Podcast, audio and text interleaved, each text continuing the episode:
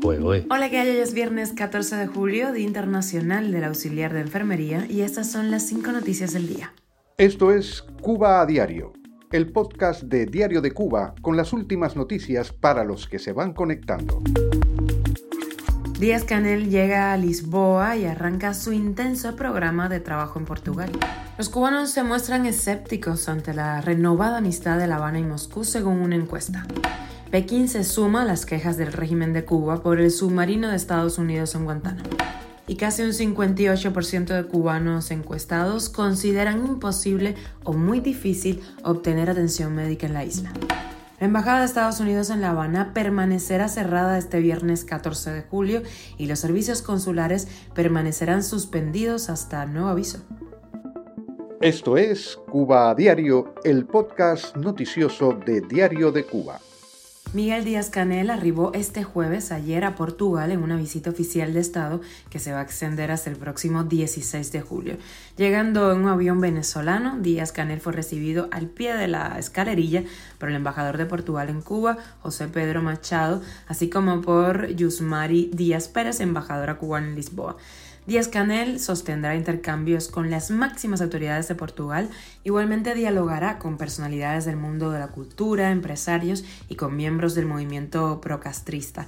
De Portugal, Díaz Canel va a volar a Bruselas, como le habíamos comentado en un podcast anterior, para participar en la cumbre de la CELA de la Unión Europea, Comunidad de Estados Latinoamericanos y Caribeños, eh, y, la, y la Unión, luego de que el miércoles el Parlamento Europeo, recordemos, condenara las violaciones y abusos sistemáticos de los derechos humanos en Cuba. Cuba a diario. Y han pasado ya varios meses desde que el régimen de Cuba celebrara el estrechamiento de su alianza con Moscú y anunciara desde una reforma económica asesorada por el Kremlin hasta el arribo a la bahía de La Habana de un buque militar de la Armada de Rusia.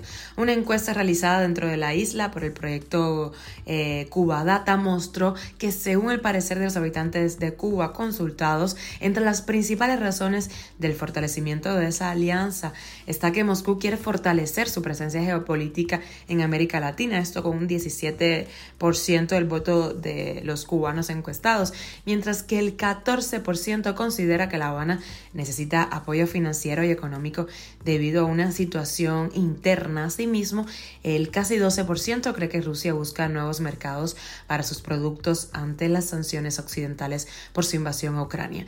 Además, el proyecto Cuba Data muestra que la mayoría de los habitantes de la isla eh, que fueron encuestados no considera legítima la invasión de Ucrania por Moscú. En conclusión, los cubanos no se tragan el cuento de la amistad y las ganas de apoyo de Rusia a Cuba de forma desinteresada y China exige a Washington detener las provocaciones militares y levantar el bloqueo, dicen ellos, el embargo y las sanciones lo antes posible.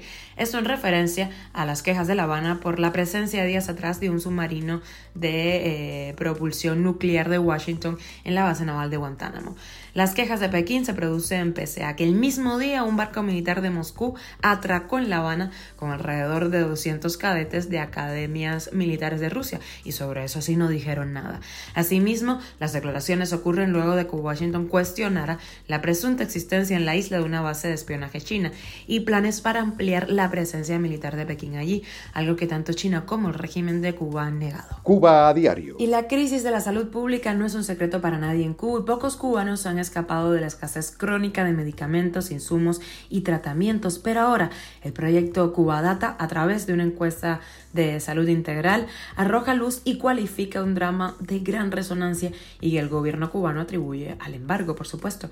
En general, el 96% de los cubanos consultados reporta haber experimentado alguna enfermedad física, el 92% algún trastorno emocional en los 12 meses anteriores a la realización de la encuesta.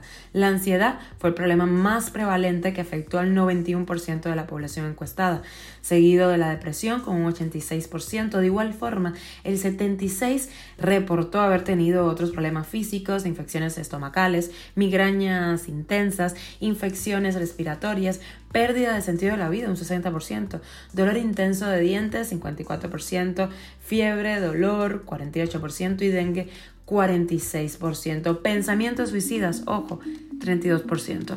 Los datos que revela el sondeo son tan abrumadores que apuntan a una crisis humanitaria. Y la Embajada de Estados Unidos en Cuba informó este jueves sobre la suspensión de servicios consulares debido a una falla eléctrica e incitó a la población eh, de mantenerse pues muy muy atentos a sus comunicados en redes sociales. Aún no se sabe cuándo volverá a estar abierta al público esta embajada. El pasado mes de junio se dio a conocer que el edificio de la embajada estadounidense en la capital cubana está siendo sometido a una reparación capital cuyo valor asciende a los 28 millones de dólares. El icónico inmueble ubicado frente a Malecón se encuentra en un proceso de renovación tras años de deterioro progresivo. Esto es Cuba a Diario, el podcast noticioso de Diario de Cuba, dirigido por Wendy Lascano y producido por Raiza Fernández. Y hasta aquí llegamos, pero antes terminamos con alegría, que yo sé que las noticias que te traigo a veces son un poco densas. Es lo que hay.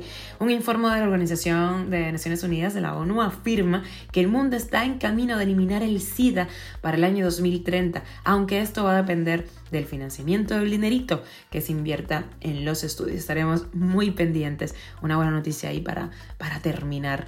Recuerda que estamos contigo de lunes a viernes. Yo soy Wendy Lascano y te mando un beso enorme.